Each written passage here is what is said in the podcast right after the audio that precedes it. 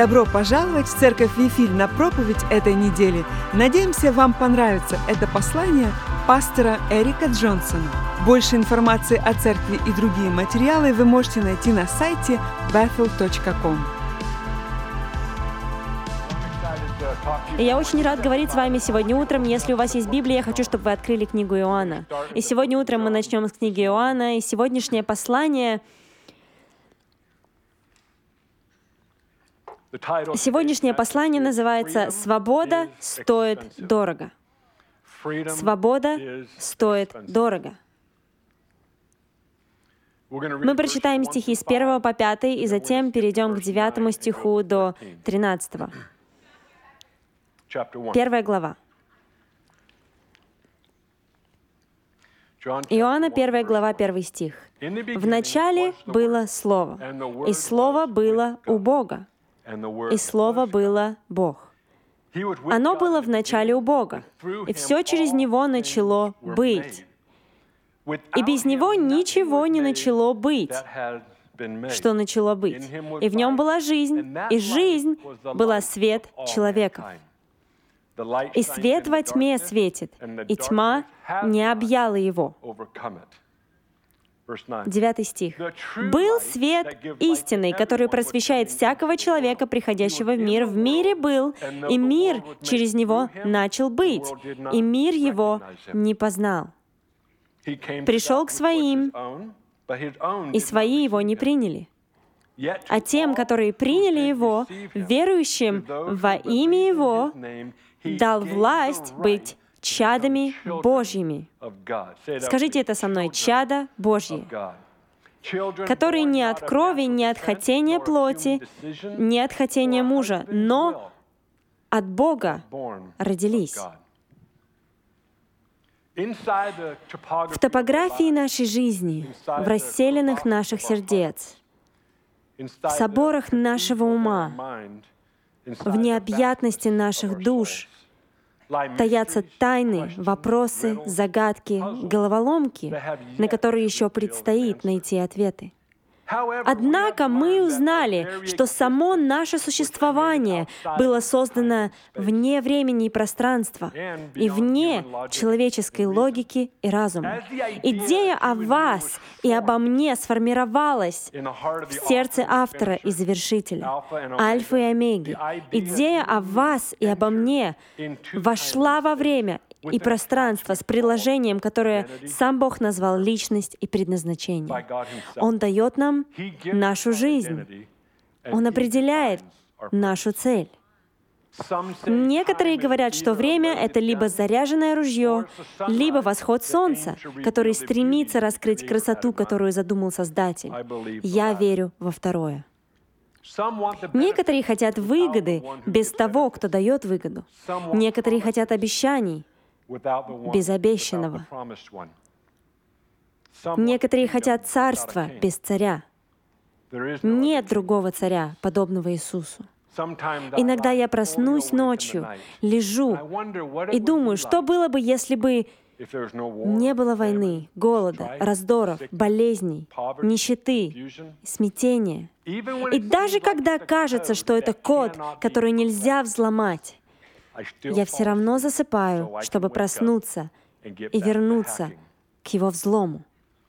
В прошлом году, когда я гулял по улицам Стамбула, было ясно, что я не оттуда.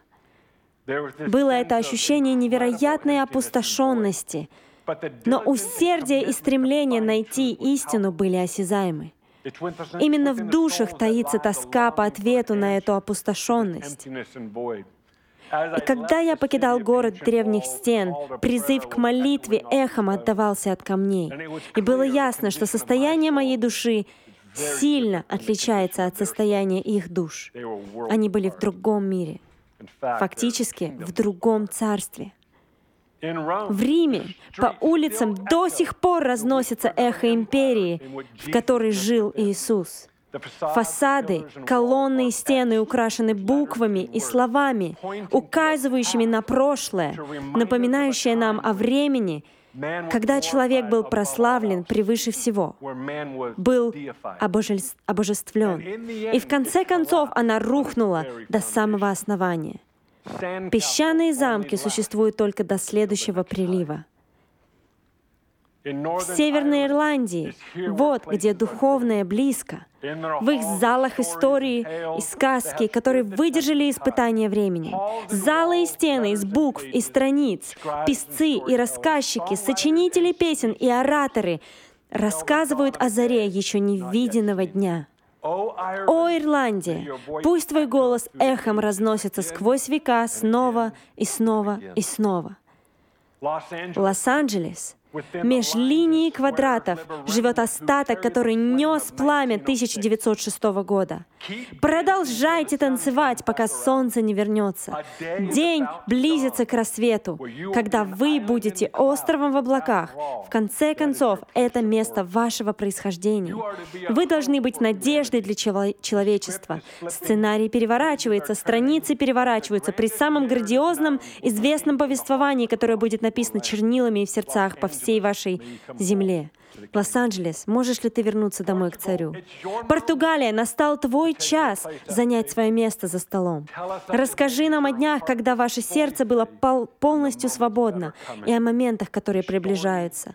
Истории, мифы, успех и неудачи отражаются эхом от скал, которые сформированы тысячелетиями. Подними парус, поймай ветер и направь нос. Нью-Йорк, если бы только статуя свободы могла рассказать истории и легенды, которые сделали ее старой. Налет, кажется, говорит о времени, когда она когда-то казалась карликом на виду у всех. Теперь же она, оказалась, стала одним из них. Вот она, стоит рядом. Она никогда не спит, чтобы удержать бесконечное пламя. Пусть пламя снова ярко вспыхнет и коснется сердец всех. Южная Африка. О, как я люблю вашу землю. Каждый раз, когда я езжу туда, я молюсь, чтобы поскорее вернуться. Сама почва жаждет рассказать историю, которая еще не рассказана. Будущее находится в земле, поскольку оно пророчествует и провозглашает свою судьбу для человечества. Многогранность социальной культуры находится в точке между тьмой и светом. Именно здесь должна быть написана и соркестрована новая, новая песня. Она должна быть спета с горных вершин, должна быть пронесена через века, чтобы рассказать о славном городе, о народе, который бросил вызов и всем, и преодолел препятствия. Россия! Свобода в одном поколении станет нормой посредством детей вашего чрева. Битвы, в которых вы сражались и пережили, позволят вашим детям мечтать для вашего блага. То, что должно было вывести вас из игры, теперь станет вашей величайшей победой. Держитесь крепко, стойте спокойно и наблюдайте, что Господь собирается сделать. Рейдинг, о, рейдинг! Ты меняешься, и о, как ты изменился. Улицы зависят от линии надежды или отчаяния, и надежда побеждает. Скептики потеряли голос. Трибуны рухнули. Потоки разрушения подавляются восходящими тенденциями. Рейдинг — это только начало. Америка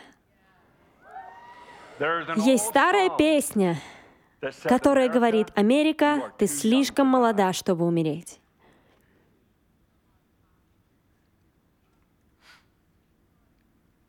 Наша земля наполнена бесконечными рассказами о пробуждении. Давайте снова выкопаем наши колодцы и будем пить из них.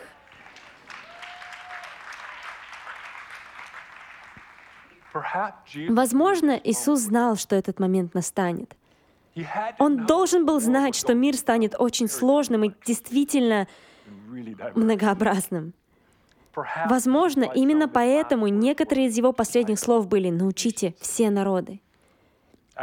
Когда я стоял за кулисами стадиона Марумби в Сан-Паулу пару недель назад среди 65 тысяч человек, которые поклонялись всеми внутренностями, Клаудио Фрейзен и я вступили в разговор за сценой, и я сказал, «Клаудио, мы переживаем еще одно излияние, еще одно излияние в рейдинге, в Вифиль». Он прервал меня на полусловие и сказал, «Нет-нет-нет, вы всегда были в этом излиянии, просто это еще один уровень его». И я подумал про себя, я стою смиренно поправленным. И тогда я сказал, ты должен помолиться за меня. И он это сделал. Это был огонь. 2020 год начался примерно 54 дня назад. И то, что когда-то было нашим потолком, теперь стало нашим полом. Мечта, к которой мы стремимся, больше не за горами, потому что мы уже в ней. Мы начали свою жизнь с обетования, мы живем в обетовании, и наше будущее — это обетование. Мы дети обетования. И в послании к Галатам, 4 глава, 28 стих говорится, «Мы, братья, дети обетования по Исааку». Мы обязаны Богу, самим себе и миру жить и ходить в полной свободе, которую дал нам Иисус. Это и есть исполнение обещания, обетования.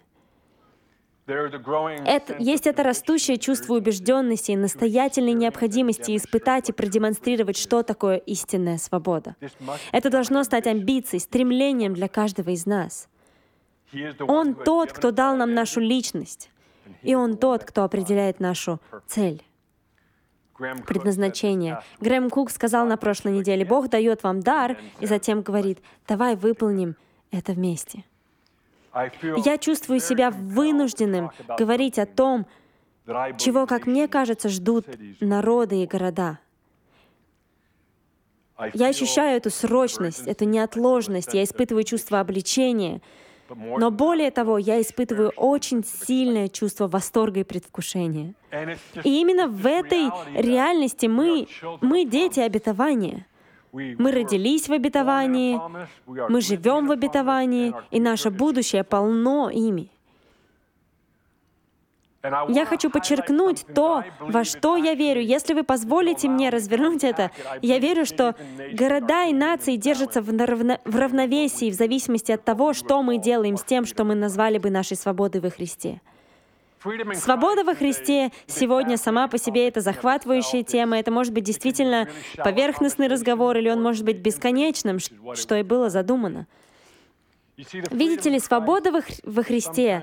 Иногда мы понимаем какие-то меры ее. Я в последнее время нахожу себя особенно старающимся найти край свободы во Христе.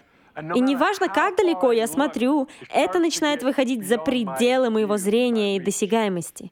Но у меня такое чувство, что я путешествовал так далеко, и все же я сравниваю то, что я видел, слышал, чувствовал и читал, и я понимаю, что мы еще даже не там. Во Христе есть свобода, которой еще предстоит обладать нам, вам и мне. Для меня нет никаких сомнений в том, что свобода Христа сотворена и задумана для вас, для меня. Даже если бы мы ничего не делали с этой свободой во Христе, даже если бы мы просто приняли ее и назвали ее благой, Бог все равно дал бы ее нам. И когда он дает ее, у него нет всех этих прилагаемых условий. Ты должен сделать это, ты должен сделать то. Он на самом деле ожидает, что это будет избытком ответных действий на то, что было дано что-то невероятно священное. Итак, свобода во Христе на самом деле предназначена для вас и для меня, чтобы войти и ходить в том, что значит быть свободным во Христе, что значит быть живым в полноте. Я лично знаю, что шесть месяцев назад у меня был трехдневный опыт переживания, когда я чувствовал себя самым свободным, каким я когда-либо был в своей жизни. Так вот, я не оставил это и не пошел назад, но я узнал, о, вот где я должен жить. Вот за что я борюсь. Буквально, это было трехдневное окошко. Я почувствовал, что вступил в другую меру свободы Христа. Это не было основано на том, где я был в жизни. Это не было логичным следующим шагом. Это было так, как будто я прыгнул вперед во времени в мгновение, в трехдневное окошко, и я подумал, ничего себе, я уже слышал об этом раньше. И знаете, я не был в городе, который был бы легким городом, если хотите. Это был очень духовно тяжелый город. И я понял, я нахожусь в одном из самых сложных городов на планете. И я вступаю, и я живу в этом уровне свободы. И я понял, хорошо, это мой новый дом. Здесь я и живу. И сегодня я хочу поговорить о пяти конкретных вещах, которые относятся к нашей свободе во Христе. Если вы тот, кто любит делать заметки, конспекты, ура! Если нет, станьте им. Итак, вот первое, о чем я хочу поговорить относительно свободы Христа. Во-первых, мы не можем забыть, что это стоило всего. Идея о том, что свобода бесплатна, не является американским политическим идеалом. Это Библия. Это сердце и основа царства. Это так увлекательно для меня, что мы делаем христианское хождение безопасным, но весь принцип этого построен на смерти и воскресении Иисуса Христа.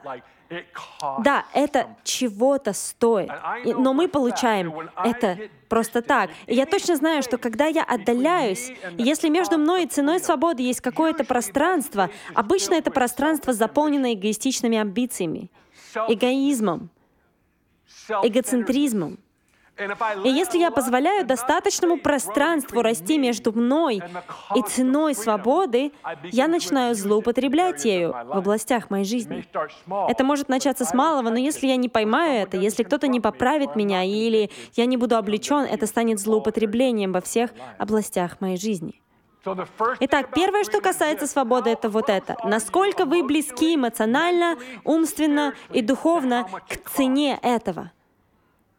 Где это в вашем уравнении? Если это становится старой байкой, и она больше не трогает вас до слез, или больше не трогает вас до чувства благодарности и признательности, к счастью, мы живем в день и век, когда есть фильм под названием «Страсти Христовы» Мел Гибсон. Вам не так много раз в жизни нужно его смотреть. Одного раза почти достаточно. Но на всякий случай, если вы забыли, сколько стоит свобода, сегодня днем идите и посмотрите его. Мы должны столкнуться с этой реальностью того, сколько стоит наша свобода для Христа. Это не легкая тема. Это не «О, у меня все нормально». Нет, это вот это. Я никогда не хочу быть отдельным от цены, боли, увечий, духовных пропастей, возмездие за грех и смерть, и всего того, что было возложено на тело Иисуса — Настолько, что это раздавило его и убило. Только так он мог быть воскрешен и прославлен. И все для того, чтобы мы могли вступить в свободу во Христе. Но в тот момент, когда я создаю пространство, в момент, когда я забываю, как только в момент, когда это становится запоздалой мыслью, что-то другое заполняет это пространство. Так что не забывай, это действительно дорогого стоит. Более того, Ничто другое не может сделать это снова. Второе. Понимание того, что такое свобода на самом деле — что такое свобода? То есть давайте попробуем свести это к минимуму. Я знаю, что мы сейчас думаем, свобода — это вот это и вот это, и все эти ответы, вероятно, верны. Свобода есть и это, и то. Но, как вы знаете, как вы знаете, Бог создал все. Создал Вселенную и все, о существовании чего мы даже не подозреваем. Он это создал. Тем не менее, в середине своего творческого процесса по какой-то странной причине он решил не владеть всем. Есть одна вещь, которую он предпочел не владеть. И это довольно интересно. То есть есть одна вещь во всей Вселенной, в всем существовании, что мы знаем и не знаем. Он решил не владеть этой одной вещью. Знаете, что это? Это наш выбор. Он сказал, «Я не хочу быть хозяином вашего выбора. Я хочу, чтобы это было вашим». Итак, мы все знаем, что Бог может перехватить это. Он может сказать, «Знаешь что, ты достаточно долго тупил, я сделаю этот выбор за тебя». Я думаю, что мы все испытывали это в какой-то мере. Да, мол, хорошо, вот так, с этим покончено. Это называется вмешательство, божественное вмешательство, для того, чтобы спасти вас от самоубийства какого-то рода. Но давайте вернемся немного назад. Бог на самом деле сказал, я хочу, чтобы выбор был за вами. Потому что Он понимал, что если это уравнение человечества, если это уравнение Вселенной, что если Он даст вам выбор, и вы действительно выберете его, то угадайте что? На этом все. История начинается и заканчивается прямо здесь. И Бог хотел этого. Он хотел сказать, я хочу, чтобы ты либо выбрал меня, либо не выбрал меня. Итак, что же такое свобода? Это выбор. Это способность дать ответ Ему. Это способность прийти на корпоративное общее собрание и сказать, я поклоняюсь Тебе от всего сердца сейчас. Это способность войти в свои финансы и сказать, Боже, я дам Тебе то, что принадлежит Тебе. Более того, я буду еще более щедрым. Это способность быть родителями, отцами и матерями и сказать, Боже, это Твои дети, Ты дал их мне, но я возвращаю их Тебе.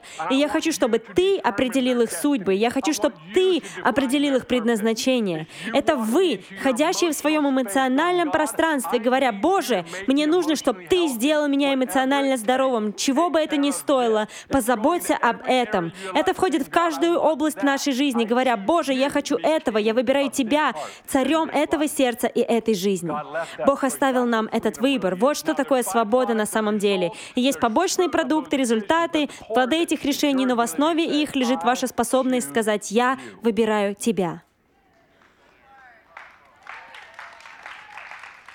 Номер три. Понимание предназначения свободы. Каково предназначение свободы? И я знаю, что есть гораздо больше причин, чем те, что я собираюсь обсудить сегодня. Я понимаю, но я должен сосредоточиться на трех в первую очередь. Я верю, что одна из главных целей свободы во Христе — это освободить вас от греха и смерти. Таким образом, вы больше не находитесь в рабстве греха и смерти. Это очень примитивно, но очень глубоко. А теперь откройте ваши Библии со мной Ефесянам 2 глава. Мы начнем с 7 стиха. Многие из вас это знают. Это один из моих самых любимых отрывков Библии. Глава 2, стихи с 1 по 10. Так что я всегда нахожу способ вернуться сюда. Седьмой стих, 2 глава дабы явить в грядущих веках преизобильное благ... богатство благодати Твоей в благости к нам во Христе Иисусе. Ибо благодатью вы спасены через веру, и сие не от вас. Божий дар. Скажите это со мной. Это дар Божий. Не от дел, чтобы никто не хвалился. Этот отрывок начинает раскрывать намерение, если хотите, замысел того, когда мы выбираем его, Он очищает нас от всякого греха и смерти, и мы вступаем в праведность и право стоять с Ним так, чтобы в грядущие века мы могли раскрыть и показать Его. Так для чего же нужна свобода? Чтобы избавиться от греха и смерти, выйти из-под этого. И следующий процесс или часть этого путешествия — это мы проведем свою жизнь, раскрывая Его.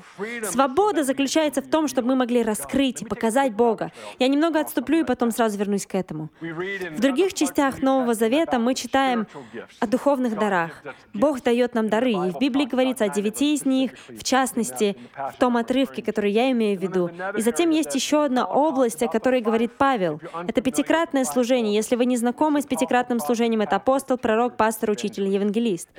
И Павел говорит, некоторым он дает учителя, некоторым пастыря, некоторым пророков и так далее, и так далее. Итак, у вас есть эта идея, что Бог действительно дает нам всякие вещи, и мы должны помнить, что это не то, чего вы достигаете, основываясь на хорошем поведении или чем-то еще. Это на самом деле дар, подарок, это не служебная лестница. Не так, что если ты хорошо справишься с этим, поздравляю, можешь перейти к следующему. Нет, это не то, как работают пятикратные дары. Я думаю, что иногда в нашем западном мышлении это как, слушай, кто у нас тут на самом низу? О, наверное, я. И некоторые из вас ставят там учителя или пастора, мол, это самый низкий уровень. И если я сделаю это действительно хорошо, когда-нибудь я уйду от этого и шагну в пророка, потому что это тот, кто привлекает все внимание. И вот что иногда играет в нашей логике вокруг даров в пятикратном служении. Мы смеемся, но отчасти это правда. Это, но это не то, чем они являются. Это дары от Бога. Он действительно дает их нам. Теперь, кто из вас согласится, что Иисус обладал всеми дарами и всем в пятикратном служении в нем? Более того, они являются дарами в пятикратном служении, потому что это было им. Поэтому, когда он возвратился к Отцу, чтобы прославиться, Павел получает это откровение. Он говорит, «О, вот как работает Бог!» И он действительно берет эти различные аспекты Иисуса и распространяет их на своих последователей, на его учеников. Он говорит, «Ты будешь этим, я дам тебе вот это, ты сделаешь это, я дам тебе то, и тебе я даю, дам два из них, и он распределяет их. И нет никакого алгоритма, который вы могли бы выявить, чтобы выяснить, что заставляет его делать этот выбор. Это просто тайна и дар Божий. Теперь, когда мы с вами действуем в нашем даре и в пятикратном служении или в том, что Бог дал нам, когда мы действительно действуем в этом сами по себе, и когда мы действуем в них в контексте сообщества людей, угадайте, что происходит. Мы начинаем раскрывать всего Иисуса, а не только Его часть. Итак, поймите, что наша свобода во Христе состоит в том, чтобы войти в привилегию и возможность раскрыть Его, Его всего. Вот почему, когда тело Христово начинает действовать в их призвании, их даровании и так далее, вдруг все остальные говорят, вот как выглядит Иисус, вот оно, прямо здесь. Один из вас захлопал в ладоши. Замечательно, чудесно. Итак, вот вторая причина — это раскрыть Бога. Освободиться от греха и смерти и раскрыть Бога. Номер три. Галатам 5 глава. Галатам 5 глава, 13 стих.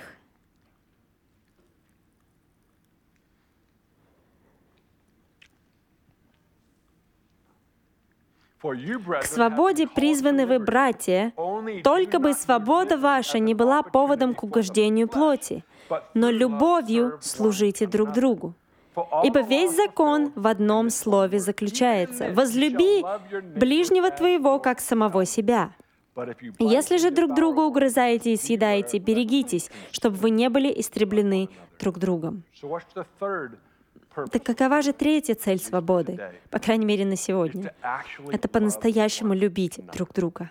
В послании к Галатам Павел касается многого. Не знаю, садились ли вы когда-нибудь и читали книгу целиком. Я рекомендую вам. Это займет, наверное, минут 30, может быть, час или чуть больше, в зависимости от того, как медленно вы читаете и сколько перевариваете. Но Павел имеет дело со многим в послании к Галатам. На самом деле, когда я читаю его, я не могу отделаться от того, что он был довольно зол. Он уже, знаете, сыт по горло. Он такой, ладно, все, Хватит. И он только начинает писать это письмо. Это для региона Малой Азии, в Галатии. Это группа людей, это корпоративное сообщество последователей, это община последователей Христа. И он пишет это письмо, и в самой первой главе он говорит в восьмом стихе, «Но если бы даже мы или ангел с неба стал благовествовать вам не то, что мы благовествовали вам, да будет анафема». Поговорим о некоторой уверенности. Мол, они даже не знают, о чем мы говорим. И затем он, затем он повышает это, он говорит, послушайте, если я вернусь во плоти и буду учить вас другому Евангелию, выгоните меня и проклинайте.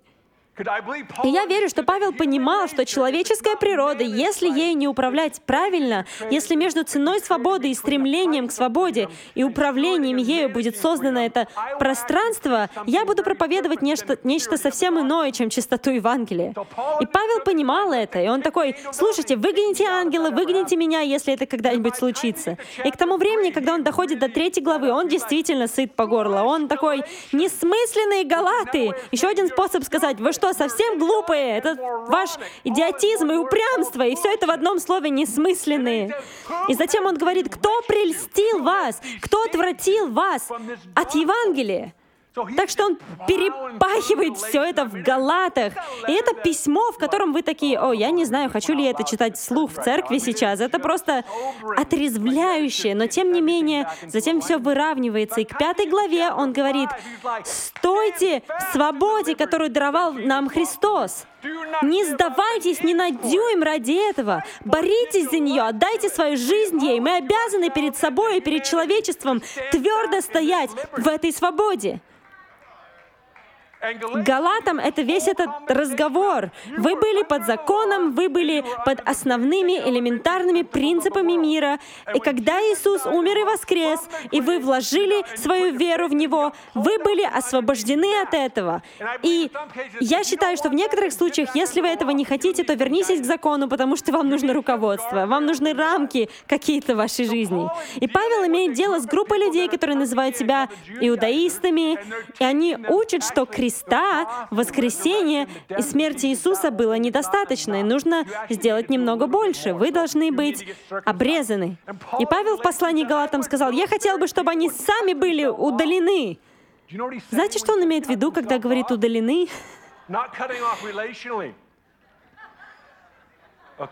Хорошо.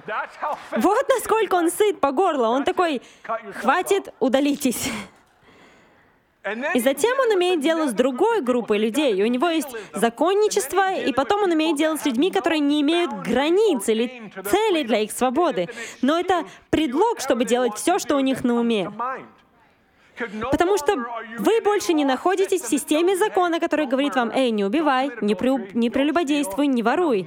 И из этого вытекали сотни и сотни правил.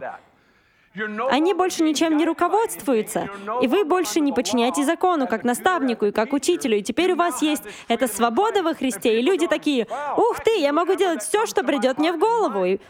И проблема в том, что когда вы создаете пространство между ценой и тем, сколько оно стоило, и тем, что вы нич ничто без него, когда вы начинаете создавать большое пространство и говорить, я могу делать, могу делать то, к тому времени, как вы доберетесь до пятой-шестой главы, он такой, дела плоти известны, прелюбодеяние, нечистота, просто этот список отвратительных вещей, действительно мерзких вещей.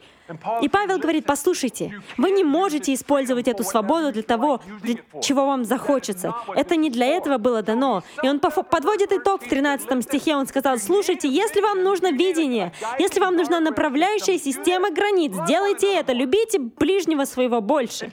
И вместо того, чтобы использовать это, чтобы служить себе, у вас есть возможность служить людям, с которыми вы ведете жизнь. Это то, что поможет вам оставаться в здоровом пространстве свободы. Я вспотел. Хорошо. Номер четыре. Управлять свободой внутри сообщества проще. И все же это будет самое трудное, что вы когда-либо делали. Я скажу это еще раз. Управлять свободой, своей свободой внутри сообщества легче, и все же это будет самое сложное решение, которое вы когда-либо принимали в своей жизни. За последние шесть недель у меня было четыре у меня есть четыре хороших друга, пары, которые находятся на грани развода или уже в процессе развода из-за измен, из-за того, что свобода зашла слишком далеко. И вещь, которая печалит мое сердце и отрезвляет, и уже, знаете, вроде как прошел, и теперь знаете, не было так, что я заметил, что вчера они были совершенно здоровы, а сегодня просто сошли с, с, с обрыва. Это был процесс во всех их. Они не помахали спасательным флагом три года назад. Восемь лет назад. Они думали, я могу сделать это сам, я могу найти выход из этого беспорядка, я могу разобраться в этом, я могу этим управлять. И я хочу сказать вам сейчас, изолированность убьет вас. Именно то, что вы не хотите делать, и есть то, что вы должны сделать. И это сказать, мне нужна помощь, я падаю в пропасть, может кто-нибудь подхватить меня, прежде чем я упаду.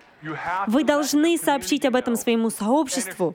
И это ужасно, потому что это убивает вашу гордость, которой нужно умереть. И знаете, удивительно, что люди вокруг всегда, кажется, имеют, имеют инструменты, чтобы сделать вас лучше. Почти всегда у них есть молотки, наждачка с крупными такими песчинками. Знаете, один раз проведешь и... И... Ауч! Больно! Ну, тебе лучше позаботиться об этом сейчас, потому что это будет чем-то страшным через пять лет. Вот что делает ваша община. Они сбивают все эти острые края, они делают вас красивее и лучше. Они действительно помогают вам стать, выглядеть более похожими на того, за кем мы следуем. Это Иисус. Но мне не нравятся отзывы, обратная связь и советы, которые они мне дают. Ну тогда вам, вероятно, именно им нужно следовать. Поэтому я говорю, если вы хотите научиться управлять своей свободой, вступите в сообщество, в общину и позвольте им внести свой вклад, потому что в системе закона у вас были социальные сигналы, социальные рамки, с которыми вы сталкивались. О, не делай этого. О, не делай этого. Но когда у вас больше нет системы закона, что у вас есть? У вас есть отношения с Богом и люди в вашей жизни, которые скажут, «Эй, эй, что ты делаешь?» Что произошло? Вы только что столкнулись с рамками, которые Бог создал, называемыми общиной, называемым тело Христа. Вы столкнулись с социальным сигналом, с подсказкой, социальными рамками, структурой. О, это я в очень плохой день, я туда не пойду. Это номер четыре. Номер пять. Номер пять. Номер пять. Имейте видение для своей свободы. На самом деле, направьте свою свободу куда-нибудь. Если ваше видение звучит так, «я не хочу облажаться», если ваше видение заключается в том, чтобы оставаться в реальности неудач, есть большой шанс, что вы облажаетесь и потерпите неудачу. Мы понимаем, когда мы переходим к Писанию, и пастор Крис недавно снова делился, что то, на чем вы стоите, в чем обитаете, над чем размышляете, на что смотрите, обычно является тем, что вы воспроизводите. И для некоторых из нас, из нас наша свобода звучит так. Я просто не хочу облажаться, как мои родители или как моя семья. И мы так сосредоточены на этом, чтобы не облажаться, что обнаруживаем, что на самом деле потерпели неудачу. Поэтому наше видение нашей свободы должно быть больше и дальше этого этого. Это должно быть за пределами наших человеческих возможностей. Это должно быть о чем-то таком, что возможно только в том случае, если мы принимаем свободу Христа и тесно следуем ей в своей жизни. Это то, что на самом деле позволяет нам шагнуть во что бы это ни было. Много лет назад мы с Кэндис были пасторами в Увервилле. У нас был молодой парень, который приехал из другого года, переехал в Увервиль, и он убегал от ситуации. Это не было законной ситуацией. Он не убегал от закона, но принимал действительно плохие, глупые решения. И он был беглецом в социальном смысле, оставим это так. Он сидел у меня в кабинете, и я такой, Братан, вау! Вы когда-нибудь смотрели на кого-то и задавались вопросом, что происходит у них в голове? Это для тебя, Кеннеди. Кеннеди показала мне видео из ТикТока, и нет, я просто потеряю вас всех, если скажу это. Я лучше туда даже не пойду. Но они мне нравятся. Хорошо. Он сидит в моем офисе и рассказывает мне о действительно плохих решениях, которые застав... заставили его покинуть город. И я, знаете, я просто был пастором для него, любил его, он стал моим учеником. И в Ивервилле это действительно удивительно, потому что это такое маленькое сплоченное сообщество. Если вы говорите что-то на одном краю города, прежде чем доехать до другой конец, все это уже слышали. И это удивительно, это удивительно, это действительно правда. Это правда. В Увервилле никуда нельзя пойти. Это вроде как Вифи или Trader Joe's, супермаркет в Рейдинге. Вы никуда не можете пойти, не наткнувшись на кого-то. Так что мы приняли его в наше сообщество, общество, общину. Проходит год или два, и он действительно хорошо себя чувствует, процветает, с его сердцем все в порядке, делает свою работу. И однажды он пришел ко мне в кабинет, и он был раздавлен, он сломлен, он в слезах, его сердце разбито полностью. И по сути он сделал то же самое, что и два года назад, но только в Увервилле. я сижу, и я такой, хорошо, переезжай в другой город. Я не знаю, то есть, что можно сказать парню? Я не знала, что делать. Я дал ему все, что знал, и он сидит передо мной, сломленный, и говорит, и, и я буквально не знаю, что сейчас делать, кроме как любить его и молиться за него. И мне показалось, я ощутил, что Господь сказал, спроси его, чего он хочет. И посреди его срыва я посмотрел ему в глаза и сказал, чего ты хочешь? Чего ты хочешь? И я помню, что его глаза были красными от слез, краснющие глаза, заплаканное лицо. Он посмотрел на меня и сказал, я хочу такую семью, как у тебя. И я сказал, хорошо, вот твое видение. Есть видение для той свободы, которая у тебя есть. И я хочу бросить вам вызов. Некоторым из вас нужно отвлечься от того, что вы можете облажаться и просто поднять взгляд и сказать, вот чего я хочу. Я хочу мира в своем сердце. Вот за что я борюсь. Мне нужна здоровая семья или финансы, что бы это ни было, заполните пропуски. Но эта свобода на самом деле предназначена для того, чтобы привести вас в обетование, которое Бог дал вам. Так что имейте видение для своей свободы. Дэнни Силк, у меня есть разрешение делиться этой историей, потому что это одна в одной из его книг. Это публичная информация. В 15 лет бабушка подарила ему на день рождения коробку презервативов.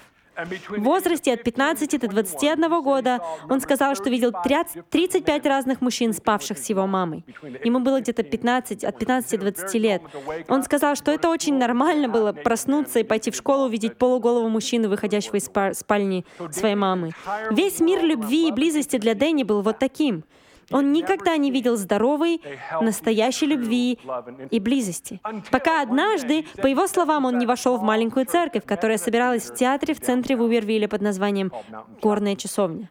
И он сказал, «В то утро я пришел на служение, оглядел комнату и увидел супружеские пары, которые были женаты на одном и том же человеке в течение десятилетий».